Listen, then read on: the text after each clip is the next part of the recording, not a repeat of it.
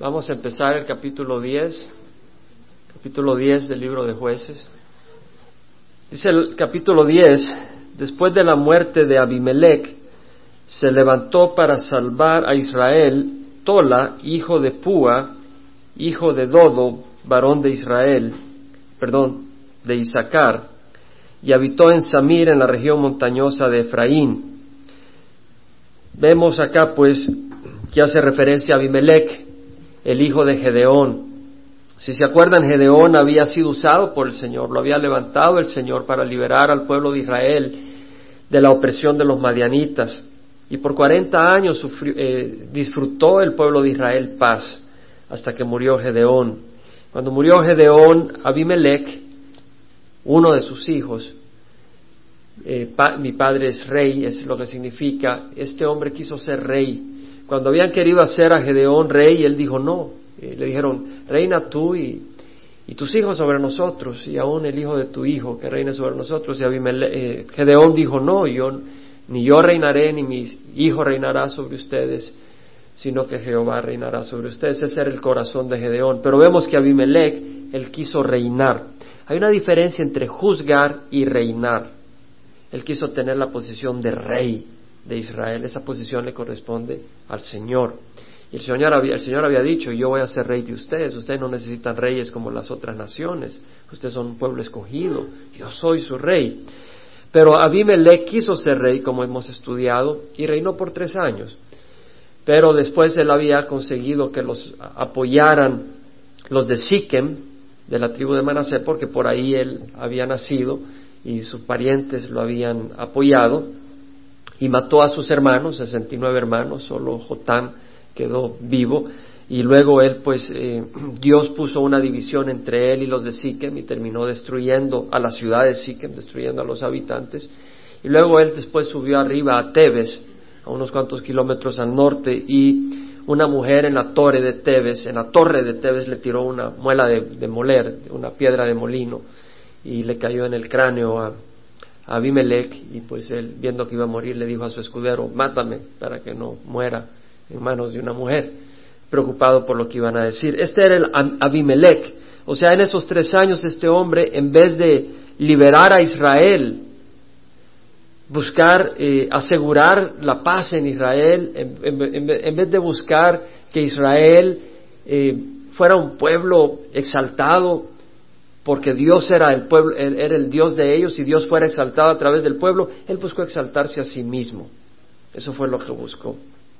Y vemos el caos que trajo. Ahora, después de la muerte de Abimelech, se levantó para salvar a Israel Tola, hijo de Púa, hijo de Dodo, varón de Isaacar. Vemos pues eh, que este, este hombre, este Tola, se levantó no para reinar, se levantó para salvar. Vemos la motivación. La motivación era la preocupación por el pueblo de Israel. Él buscó eh, dar el guía, ser un instrumento para eh, defender a Israel en, las manos del Señor contra sus enemigos. Él, si bien ah, vemos que era de Isaacar, que está al sur del eh, mar de Galilea, él habitó en Samir, en la región montañosa de Efraín, que está al sur, es decir, él eh, sirvió no en su lugar de nacimiento, sino al sur, en la tribu de Efraín. Y luego vemos de que juzgó a Israel 20, 23 años, vemos que juzgó, no dice que reinó, sino que sirvió como un líder, como un caudillo, proveyendo dirección, proveyendo un punto de unión en contra del enemigo para que el enemigo pues eh, no, no los tocara, aunque él estaba pues en las manos de Dios, por eso fue que Dios los prosperó. Y luego vemos que tras él se levantó Jair Galaadita, o sea, de la región de Galaad. La región de Galaad está al este del río Jordán, y al norte de esa región eh, la tribu de Manasés es la que se, ubicó y al sur era la tribu de Gad. Entonces esta región geográfica, Galaad, de ahí vino Jair. Y por eso dice, tras él se levantó Jair, Galaadita, y juzgó a Israel 22 años. Otra vez vemos que dice juzgó, no dice que reinó, sino que era un siervo. Él fue un siervo que se levantó para servir como dice la palabra del Señor de Moisés, mi siervo, a eso se refería, así se refería a Dios de Moisés, Moisés mi siervo. Entonces nosotros no, eh, estamos en posiciones de responsabilidad, pero buscamos ser siervos. Eso es lo que queremos ser. Quiere decir que no disfrutamos, estás equivocado. Uno puede gozarse en servir, porque le servimos al Señor, pero somos siervos. Eso es lo que buscamos ser. Como decía René, esa es la oración que queremos tener, ser como tú, Señor. Y yo creo que era muy apropiado. Queremos ser, porque no lo somos. Y no solo eso, queremos tener ese deseo. Porque mi pregunta es, ¿tienes ese deseo siempre? Examina tu corazón. Y muchas veces tal vez no está ese deseo. Pero no hay problema. Pídele al Señor que Él es el que pone los deseos en tu corazón, de acuerdo a su voluntad. Él simplemente quiere que le reconozcas dónde estás. Vemos de que Él pues eh, juzgó 22 años y estuvo 30, tuvo 30 hijos. Imagínate, hombre bastante eh, activo, tuvo 30 hijos que cabalgaban en 30 asnos y tenía 30 ciudades en la tierra de Galad que se llaman Jabot Jair hasta hoy, es decir, las aldeas de Jair. Y murió Jair y fue sepultado en Camón. Vamos a regresar, porque aquí hay bastante, bastante que compartir sobre algo que el Señor ha puesto en mi corazón. Pero vamos a seguir el capítulo 10, y en el versículo 6 dice que los hijos de Israel se volvieron a hacer lo malo ante los ojos de Jehová. Es decir, no, no es importante necesariamente lo que piensa la gente. Es importante lo que piensa el Señor. Y es interesante que vez tras vez seguimos leyendo en el libro de jueces que la gente hacía lo que era malo ante los ojos de Jehová y que el autor dice claramente que hacían lo malo ante los ojos de Jehová. Y es un recordatorio para mi vida y para tu vida que tenemos que examinar si lo que estamos haciendo es agradable ante los ojos de Jehová. Porque tú puedes impresionar a alguien con lo que estás haciendo. Tú puedes impresionar a quien quieras con lo que estás haciendo. La pregunta es, ¿está Dios agradado? Tú puedes estar haciendo lo que quieras, tú puedes eh, tener una cruzada si quieres. Pero la pregunta es, ¿estás sirviendo a Dios, estás haciendo lo que es bien ante los ojos de Dios. Ahora vemos de que sirvieron a los Baales. La palabra Baal quiere decir Señor. Y los cananeos tenían a su Dios Baal. Y habían Baales regionales. En cada región había el Baal. Baal Berit, el Señor del pacto. ¿Se acuerdan que leímos? Y habían otros Baales en distintas regiones. Entonces vemos que sirvieron a estos Baales y a Astarot, que era una diosa, una diosa pagana, así como Baal era un dios pagano. Ahora, si tú lees un poco sobre esta religión, ellos tenían un templo donde, donde llevaban a cabo el culto religioso y los Baales, es decir, el culto a los Baales, tenían un sacerdote, había un sacerdote que realizaba sacrificio de animales, quemaban incienso, tenían un pilar de piedra y ese pilar de piedra representaba al Baal a quien le daban adoración. Y también tenían la acera y la acera era un pedazo de madera, un palo, y representaba a Acera, que era la diosa de la guerra y del sexo. Entonces, esta religión, a los Baales y a, Astarot, eran religiones que tenían danzas sensuales, eran religiones por ejemplo, no solo hacían las adoraciones y los cultos religiosos en, en el templo, también en los lugares altos, es decir, en los montes, en las eh, colinas. Habían lugares que le llamaban lugares altos y ahí tenían estos arreglos para adorar a sus baales y también tenían recámaras de prostitución. Entonces tenían prostitutos masculinos y prostitutas femeninas que eh, hacían sus servicios y la gente eh, se allegaba a ellos en su culto religioso. Entonces había sensualidad, había sexo ilícito, había inmoralidad y ellos se lanzaron a estas cosas. Y a los dioses de Aram, Aram es donde es ahora Siria, al norte del, al noreste del mar de Galilea, y tenemos a los dioses de Sidón, es decir, Fenicia, es decir, lo que es Líbano ahora en la costa mediterránea, a los dioses de Moab, Moab era descendiente de Lot y estaba al sureste del Mar Muerto, a los dioses de los hijos de Amón, Amón era la hija, o sea, los, los, hijos de Amón eran los descendientes de la hija menor de Lot y que estaban un poco más al este. Y un poco más al norte de Moab, y a los dioses de los filisteos, los que estaban a la costa del Mediterráneo. Abandonaron pues a Jehová y no le sirvieron. Vemos acá de que después de unos ocho años que había pasado de opresión, sus corazones infieles se volcaron a adorar a otros dioses. No es que no fueran religiosos, porque vemos que adoraban un puño de dioses. Es que Jehová no fue precioso. Jehová no fue suficiente para ellos. Eso fue todo. No quiere decir que Jehová no fue suficiente porque él falló. Jehová no fue suficiente porque su corazón malvado rechazó, se dejó desviar. Eh, lo que tenemos que notar pues es de que era un grupo religioso, un grupo que tenía muchos ídolos, pero rechazaron al Dios viviente. Y si vemos en India tienen muchos dioses, son muy religiosos. Los budistas allá tienen sus, es decir, muchas en, China, en India, en esos lugares ves grupos muy religiosos, y, pero no conocen a Jehová. Vemos en México y Suramérica y Centroamérica, hay muchos caminos a Jesús ahí. Es cierto. La gente dice, mira,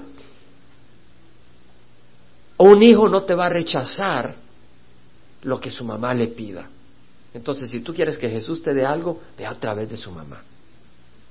O sea, caminos hacia Jesús. Pero el Señor dice, yo soy el camino, la verdad y la vida. Es decir, ponemos muchos caminos en Centroamérica y Suramérica para llegar a Jesús, cuando Jesús es el camino. Y no necesitas un camino para venir al camino. Él es el camino, el camino a la vida. O sea que ser religioso no basta, tienes que adorar al Dios viviente. Es como dijo el salmista, eh, mi alma tiene sed de Dios, del Dios viviente. ¿Cuándo vendré y me presentaré ante Dios? O sea, el deseo de estar en la presencia del Señor. José de Arimatea, y esto lo leíamos el miércoles, José de Arimatea era un hombre religioso, era un hombre prominente dentro de los judíos, y vemos en el Evangelio de San Juan de que él era seguidor de Jesús, pero en secreto, porque tenía miedo a los judíos. Es decir, era un hombre religioso, pero tenía miedo y lo hacía en secreto. Era un hombre fariseo y entonces seguía la ley estrictamente. Pero vemos que cuando Jesús murió en la cruz, él fue a donde Pilato a pedir el cuerpo de Jesús. Se llenó de valor. No solo eso, para ir a donde Pilato tuvo que ir al pretorio y entrar al pretorio, que era un lugar gentil, y él se iba a contaminar ceremonialmente. Y sin embargo a José de Arimatea no le importó entrar al pretorio y contaminarse, a donde estaba Pilato para pedir el cuerpo de Jesús. Cuando los judíos, cuando llevaron a Jesús ante Pilato, no entraron al pretorio para ellos mismos no contaminarse. O sea, vemos que José de Arimatea, cuando antes era un hombre temeroso, era un hombre miedoso, era un hombre religioso, pero cuando llegó la cruz, cuando vio a Jesús morir en la cruz, él dejó su religión en la cruz y él abrazó a Jesús. Eso fue lo que hizo. Él dijo, no me importa irme a ensuciar al pretorio y ir a pedir el cuerpo de Jesús. No me importa porque mi amor por Jesús es más grande que mi amor por la religión.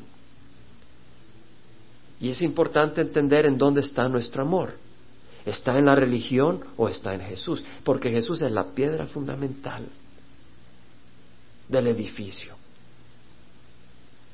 y ha sido rechazada por los constructores, pero no por el constructor. Y ese constructor es Jehová. Y si Jehová no edifica la casa, en vano edifican los que trabajan en ella. Entonces vemos pues de que ah, estos hombres eran religiosos, pero con una religión desviada. La pregunta a nosotros es, ¿es Jesús tu única pasión? tu única pasión, porque vemos que estos hombres tenían muchas religiones. Tú sabes que en India hay gente que tiene a Jesús como uno de sus dioses. Es uno más. Y si es uno más, Él está de más, porque Él no comparte su reino con nadie. Si tú tienes a Jesús a la par de alguien más, Él está de más. Él se va. tienes que saberlo. O Él es el centro o Él no está ahí. Y no solo el centro, sino el único, porque dice el unigénito Hijo de Dios. Es muy importante. Ahora, la pregunta es, ¿es Jesús nuestra única pasión? ¿Por quién vivimos? Es importante. ¿Sabes que Esta pregunta es continua en nuestra vida. Porque continuamente somos bombardeados por cosas. Y nuestra dedicación al Señor se puede ir desviando. Aún con la religión. Aún con el ministerio. El Señor te pregunta, ¿es Jesús tu única pasión? ¿Por quién vives? Pablo le dijo a la iglesia de Corinto en 2 Corintios 11:3, temo que así como la serpiente con su astucia engañó a Eva, vuestras mentes sean desviadas. Desviadas, te empiezas desviando poco a poco. ¿Verdad? Es por ejemplo, tú vas, por ejemplo, de aquí a Los Ángeles y te empiezas a desviar. Después de diez minutos no estás tan lejos del camino. Pero si tú sigues y sigues, cada vez te vas alejando más. Así como la serpiente con su astucia engañó a Eva, temo que vuestras mentes sean desviadas de la sencillez y pureza de la devoción a Cristo. Es decir, Pablo decía que él tenía temor, que así como Satanás engañó a Eva, eh, él iba a desviar sus mentes de lo que es el amor a Jesús, la entrega a Jesús. Tú puedes diluir tu dedicación al Señor con religión. Tú puedes diluirla, tú puedes meterle religión, pero esa religión te va desviando de Jesús. Tú puedes desviarla con estudios bíblicos. ¿Cómo? Sí. Porque si tú solo pasas haciendo estudios bíblicos y estudios bíblicos y estudios bíblicos, pero le estás dando la espalda a la voluntad del Señor, ¿no hacían los escribas eso, que pasaban estudiando las escrituras, estudiando las escrituras, pero no venían a Jesús? En otras palabras, es necesario estudios bíblicos.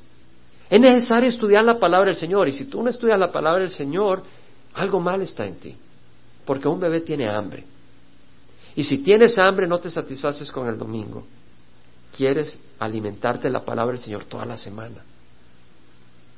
Tal vez no puedes venir el miércoles, tal vez no puedes venir el viernes, pero si puedes, examina por qué no lo haces. ¿Qué ha ocupado tu prioridad?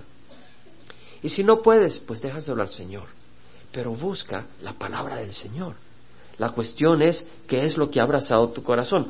Pablo dijo, el amor de Cristo nos apremia, nos dirige, nos mueve, en 2 Corintios 5, 14, 15. Habiendo llegado a esta conclusión, que uno murió por todos. Pablo recuerda, uno murió por todos, Jesús murió por todos y por todos murió. Para que los que viven ya no vivan para sí, sino para aquel que murió y resucitó por ellos. Mira lo que dice, lo voy a repetir, el amor de Cristo nos apremia. Habiendo llegado a esta conclusión que uno murió por todos, por consiguiente todos murieron, y por todos murió para que los que viven ya no vivan para sí.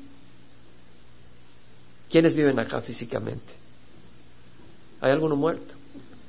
Está todos vivos. Nadie se nos ha muerto. No hay que llamar a la ambulancia. A la morgue, a la ambulancia es tu ley. Para los que viven ya no viven para sí, sino para aquel que murió y resucitó. Por eso, fíjate que no dice para aquellos. No dice para sus hermanos. El principio debe ser Jesús. Y esto nos separa de la teología de la liberación y de otras doctrinas desviadas que hablan de una ayuda social pero se olvidan de Cristo como el centro. Es decir, a quien queremos servir es a Cristo, para quien queremos vivir es para Cristo.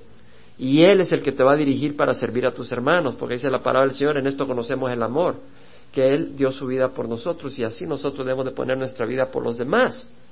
Pero ¿de dónde nace ese amor a los demás? Nace no simplemente de un deseo social, sino que nace de nuestro amor y de nuestra entrega a Jesús.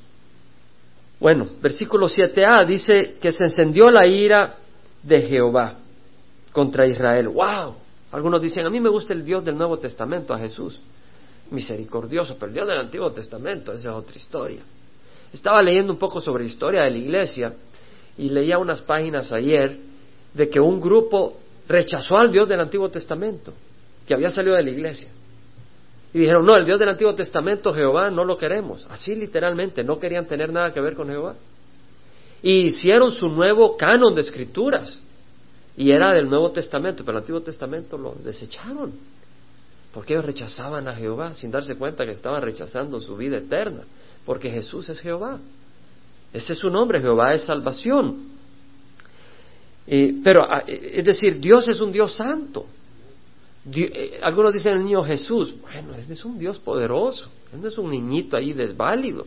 Se hizo como niño y se hizo niño y, luego, pero, pero ahora está a la derecha del Padre y no es ningún niño. Vemos, pero vemos que el Señor se encendió en ira. Y uno dice, bueno, ¿y por qué se encendió la ira de Jehová contra Israel? Bueno, porque eran dioses falsos. Ya leímos que sus cultos requerían actos inmorales. Entonces, imagínate un hombre que va que tiene esposa, tiene hijos y iba a unirse a otro hombre íntimamente, ¿tú crees que eso puede ser positivo para sus hijos? ¿Tú crees que eso es positivo para su amor hacia su esposa? Destruía, distorsiona, enfermizo. O si una mujer iba y se unía a otro hombre en cultos de prostitución, ¿tú crees que eso podía bendecir el hogar? Y obviamente que no. Y Dios ama a sus hijos. Dios ama a su creación y quiere protegerla. Entonces la ira de Dios se encendió al ver eso. Ustedes saben de que existían otros dioses. Quemos, que era el dios de los moabitas, y Molec, era el dios de los amonitas, de los hijos de Amón, y a esos dioses le sacrificaban sus hijos. Entonces, ¿tú crees que Dios va a estar contemplando tranquilamente que su pueblo entregara a sus hijos a destrucción en el fuego? Los tiraban en el fuego a sus hijos. Se dice, qué bárbaros eran esos dioses, esos hombres, y qué nuestra sociedad ahora que sacrifica miles de niños en aborto. Es lo mismo. Y la ira de Dios está encendida. Dios es celoso por cada uno de nosotros y Él no quiere que nadie ocupe nuestro trono. Si tú no tienes celo, si alguien está robándole el corazón a tu esposa, tú estás enfermo o no la amas. Pero si tú amas a tu esposa, tú no vas a permitir que alguien empiece a echarle una miradita. O sea, y, el Señor es celoso, Él no quiere que nuestro corazón se desvíe porque nos ama. Dios se enoja, pues tu error al poner tu dedicación a otros dioses es un lazo, es una destrucción para ti y para otros. Así que vemos que la ira del Señor se encendió contra Israel y los entregó en mano de los filisteos y en mano de los hijos de Amón. Pónganse a entender de que ellos habían seguido los dioses de los filisteos y de los hijos de Amón. Y Dios los entrega en mano de ellos. Es decir, y lo volvemos a ver historia tras historia. Dice en el versículo 8, ellos afligieron y quebrantaron a los hijos de Israel ese año. Por 18 años oprimieron a todos los hijos de Israel que estaban al otro lado del Jordán en Galaad, es decir, al este del río Jordán, en la tierra de los amorreos. Y los hijos de Amón cruzaron el Jordán para pelear también contra Judá, es decir, no solo se quedaron atacándolos ahí en Galaad, sino que cruzaron el Jordán hacia el oeste y para pelear contra Judá, contra Benjamín, contra la casa de Efraín, y se angustió Israel en gran manera. Es decir, ellos fueron atraídos por el placer, la sensualidad de estos dioses, pero los hijos de estos dioses, es decir, los pueblos de estos dioses terminaron oprimiéndolo. Y la historia se repite vez tras vez, tras vez, tras vez. Cuando tú escoges el placer sexual o el dinero o las drogas o el licor como algo que empiezas a jugar y a coquetear con ello, te termina oprimiendo. Tú puedes tener un rato de gusto, de placer, de poder, pero tarde o temprano terminas oprimido. Y la historia se repite y espero yo que esta historia nos sirva en nuestras vidas, para que cuando seamos tentados podamos decir no. Estas historias son escritas para que nosotros recapacitemos y no cometamos los mismos errores y entender que el camino del Señor es el mejor. La vida abundante se encuentra en Jesús, la esclavitud se encuentra en Satanás. Dice la palabra del Señor, el ladrón viene para robar, matar y destruir. Yo he venido para que tengan vida y la tengan en abundancia. ¿Te acuerdas cuando se presentó Satanás ante Dios, cuando se presentaron los hijos de, de Dios, los ángeles? El Señor le dice, ¿de dónde vienes? Vengo de rodear la tierra y examinar lo que está pasando ahí. Está en Job 1.7. Vengo de recorrer la tierra y de andar por ella. Y tú no creas que Satanás anda rodeando la tierra para saludarte o decirle a Dios, mira, ah, pobre Jaime perdió un par de libritas, mándale a alguien que le dé eh, alguna vitamina. No es así la cosa. Él está como un león rugiente buscando a quien devorar. Eso es lo que busca Satanás hacer. Ahora, seguimos y vemos de que los hijos de Israel clamaron a Jehová diciendo, hemos pecado contra ti porque ciertamente hemos abandonado a nuestro Dios y servido a los Baales. Vemos que distinto a los madianitas, a, los, perdón, a Israel cuando los madianitas lo estaban oprimiendo, cuando los madianitas lo estaban oprimiendo, ellos por la opresión de Madián clamaron a Jehová. ¿Se acuerdan que leímos eso?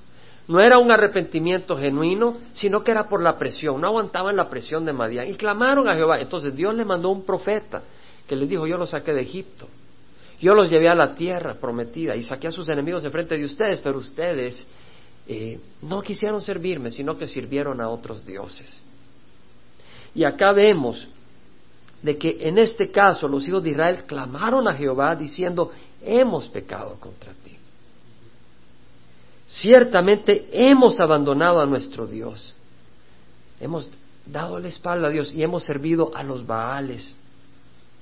Aparece que es un arrepentimiento verdadero y vamos a ver que lo es. Ahora veamos lo que responde Jehová. No te sorprenda la respuesta. Dice, Jehová respondió a los hijos de Israel, ¿no os libré yo de los egipcios, de los amorreos, de los hijos de Amón y de los filisteos? Cuando los sidonios y los amelecitas y los maonitas os oprimían, clamaste a mí y os libré de sus manos. Mas vosotros me habéis dejado y habéis servido a otros dioses, por tanto no os libraré más. Id y clamad a los dioses que habéis escogido, que ellos os libren en el tiempo de vuestra aflicción. ¡Wow! Un momento, dices tú, pero yo creí que Dios es un Dios compasivo y misericordioso. Esta es la lección que nos enseña el Señor acá. Hay muchas personas que vienen los problemas, vienen las crisis y claman a Dios. Señor, ayúdame. ¿Verdad? Y como que se comportan un poquito bien por unos meses. Empiezan a prosperar un poco y se vuelven al mundo. Y el Señor dice, ¿sabes qué? Yo no soy una prostituta. ¿Tú crees que te vas a llegar a mí cuando tienes una necesidad física. Y luego me vas a dar la espalda cuando te sientes satisfecho y vas a regresar a mí cuando quieres. No. Yo soy Dios. Y yo busco que tú hagas un pacto verdadero conmigo. Que tú seas mi mujer, mi novia. Yo quiero ser tu príncipe. Pero me tienes que entregar el corazón.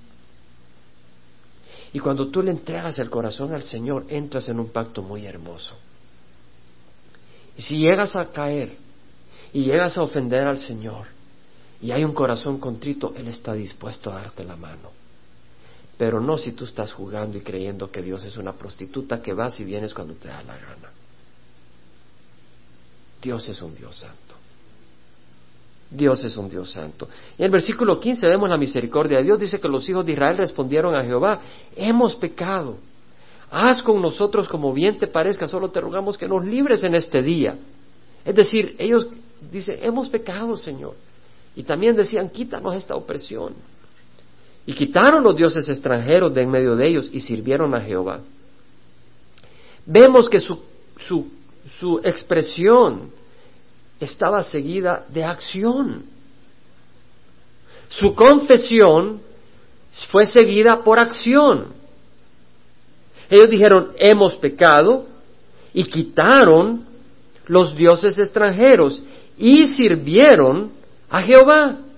Tú dices, ok, yo ya quité la Playboy Magazine de mi casa. Yo ya quité las Budweiser. Pero ¿para quién vives? Dice el Señor.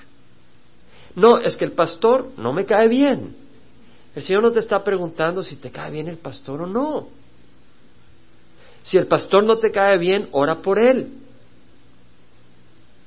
Y si no es el lugar a donde el Señor te quiere, busca otro lugar. pero no uses ni al pastor ni a la iglesia como excusa para no servir al Señor. Es una excusa barata, que lo que hace es robarte a ti de la bendición del Señor. Esa no es una excusa sabia. El Señor dice, sirve al Señor de corazón. No busques excusas, sirve al Señor de corazón. Pero ¿cómo vas a servir al Señor si no estás donde el Señor está? El Señor dice, donde yo estoy, ahí estará mi servidor. El que me sirva, que me siga. Y a donde yo estoy, ahí estará mi servidor y mi Padre le honrará. Vían al Señor, pero no estaban en su presencia. Y es peligroso desviarse de la devoción a Cristo. Fíjate que no dice la devoción al ministerio, dice la devoción a Cristo. Tenemos que buscar esa devoción a Cristo. Necesitamos ser renovados. Necesitamos amar a Jesús. La necesidad más grande de nuestro corazón es amar a Jesucristo. Esa es la necesidad más grande que tenemos. Y vemos que cuando el pueblo se quebrantó, el Señor no pudo soportar más la angustia de Israel. ¡Wow! Es decir, el Señor se quebrantó. Ahí dice, cuando el pueblo se quebrantó, el corazón del Señor se quebrantó ante el pueblo. No pudieron. Y dice Salmo 51, 17, los sacrificios de Dios son el espíritu contrito, el corazón contrito y humillado, oh Dios, no despreciarás. Dios quiere que tengamos un corazón contrito y que digamos, Señor, yo he estado jugando contigo. Señor, perdóname, dame amor para ti. Leemos que Juan Bautista, cuando vinieron los fariseos y los saduceos, le dijeron, camada de víboras, ¿quién nos enseñó a huir de la ira venidera? Da fruto digno del arrepentimiento. Los hijos de Amón se reunieron y acamparon en Galad, dice 10.17, y los hijos de Israel se juntaron y acamparon en Mizpa. Vemos de que cuando el pueblo de Dios se quebranta, Dios se quebranta para administrarles y bendecirlos. Pero cuando el pueblo de Dios se arrepiente, el enemigo presenta batalla. Lo vemos vez tras vez. Cada vez que ha habido arrepentimiento en la historia de los libros de jueces, que el pueblo se arrepiente, el enemigo viene a presentar batalla. Va a ocurrir siempre. La confrontación es inevitable. La pregunta es esta. Satanás y sus huéspedes no son perezosos, están buscando devorar al débil y al desnutrido, aquel que está todo dudoso, lo quieren devorar. También quieren pelear contra el fuerte, con el que está fuerte en el Señor. La pregunta es, ¿dónde estás tú? ¿Estás débil y desnutrido? Porque si tú no eres parte de una congregación, si tú no te alimentas, si, tú no estás buscando al Señor, estás débil y desnutrido aunque vengas el domingo acá. Si tú no estás buscando al Señor, estás débil y desnutrido. ¿Y sabes qué? El enemigo te va a ir desviando. Y te vas a dar cuenta cuando es demasiado tarde y te has golpeado. Y tal vez vas a estar caminando en la oscuridad. Y el Señor dice que el que dice que le conoce a Él, pero camina en la oscuridad, miente. En primera de Juan nos advierte. Entonces cuidémonos de desviarnos del Señor. La pregunta es, ¿quieres ser devorado o quieres vencer? ¿Crees que hay término medio? Si agarras a un león rugiente y hambriente y le pones un pollo, ¿tú crees que él va a decir, pues, tal vez se lo come término medio, pero se lo come todo?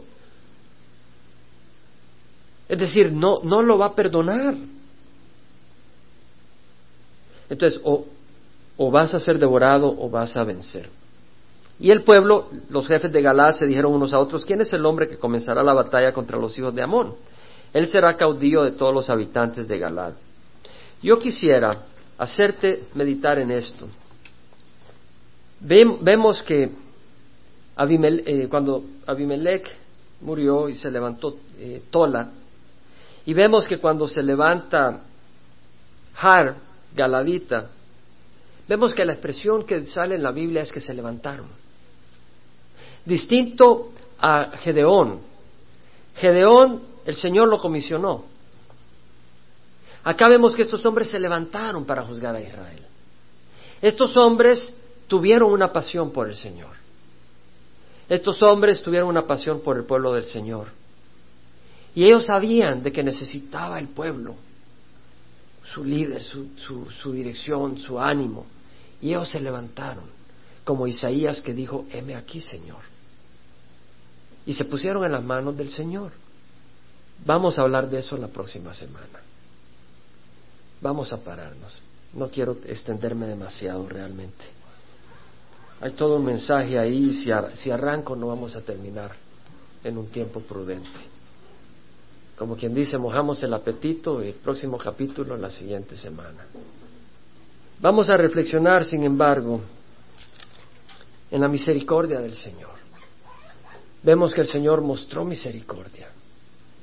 El Señor, y vamos a leer en jueces 11, cómo eh, a través de Jefté eh, libera al pueblo de Israel eh, de los opresores.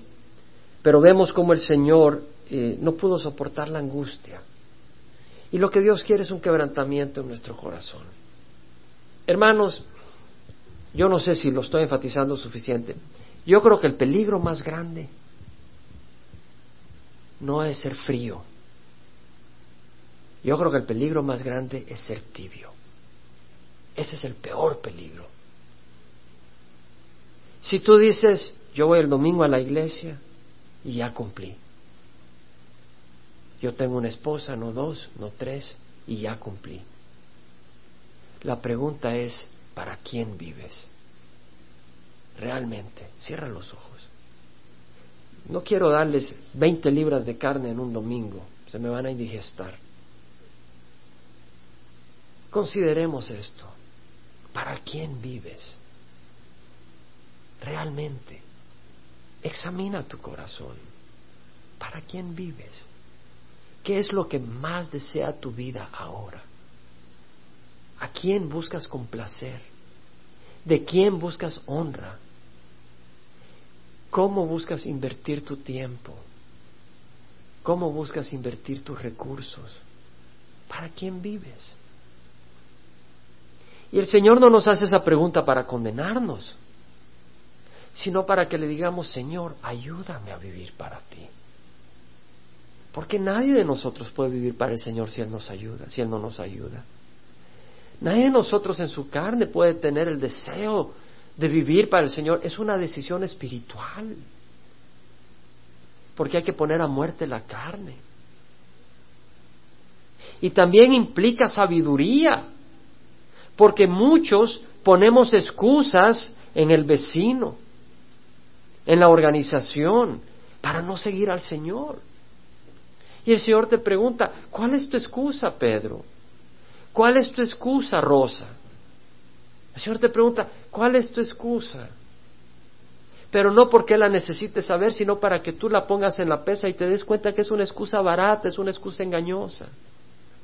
El Señor quiere que vivamos para Él, porque Él nos ama. El Señor nos ama. Y el Señor quiere llenarnos de su gracia. ¿Cómo necesitamos nosotros que venimos de Latinoamérica entender la gracia del Señor? Siempre se nos ha enseñado que todo se merece por nuestros esfuerzos. La aceptación es a través de nuestras penitencias. El perdón es a través de penitencias y el Señor nos enseña que es por gracia, no por las obras de la ley, es por fe. Y nos cuesta mucho vivir una vida de gracia, no solo recibir la gracia, sino ser instrumentos de gracia, nos cuesta, porque hemos crecido en, una, en un ambiente de la ley. Pero el Señor está acá para ayudarnos. Yo te invito a que tú le ofrezcas hoy a Jesús tu corazón. La pregunta que te he hecho es entre tú y Dios. Y yo te invito a que tú le respondas a Jesús. Sabes, yo no le estoy hablando a nadie en particular, pero yo sé que el Espíritu le está hablando a cada uno en particular. Entonces yo te invito a que le pidas al Señor, Señor, primero que le, es decir, Dios te está hablando y Dios te pregunta, ¿quieres vivir para mí? me quieres entregar tu corazón. Y tú puedes decir, Señor, no siento deseos. Sé honesto si no sientes deseos. Pero sé sabio y dile, Señor, pero perdóname. Pon en mi corazón deseos. ¿Ah? Es una decisión sabia. Y si sientes deseo, dile, Señor, te entrego mi corazón. Y ahí donde estás, haz negocio con el Señor. Ya no des excusas. Porque yo como instrumento le doy gracias al Señor de hoy ser instrumento para que tus excusas sean tiradas al basurero. Y Laura nos va a llevar al trono con una alabanza. Ahí donde estás. Esto es muy importante y por eso no continuamos donde quería continuar porque no queremos solo conocer intelectualmente la escritura. Queremos hacer decisiones. Queremos caminar en el conocimiento que estamos recibiendo. Oremos unos por otros. Cada uno necesita entregar totalmente su corazón al Señor. Cada uno de nosotros necesitamos.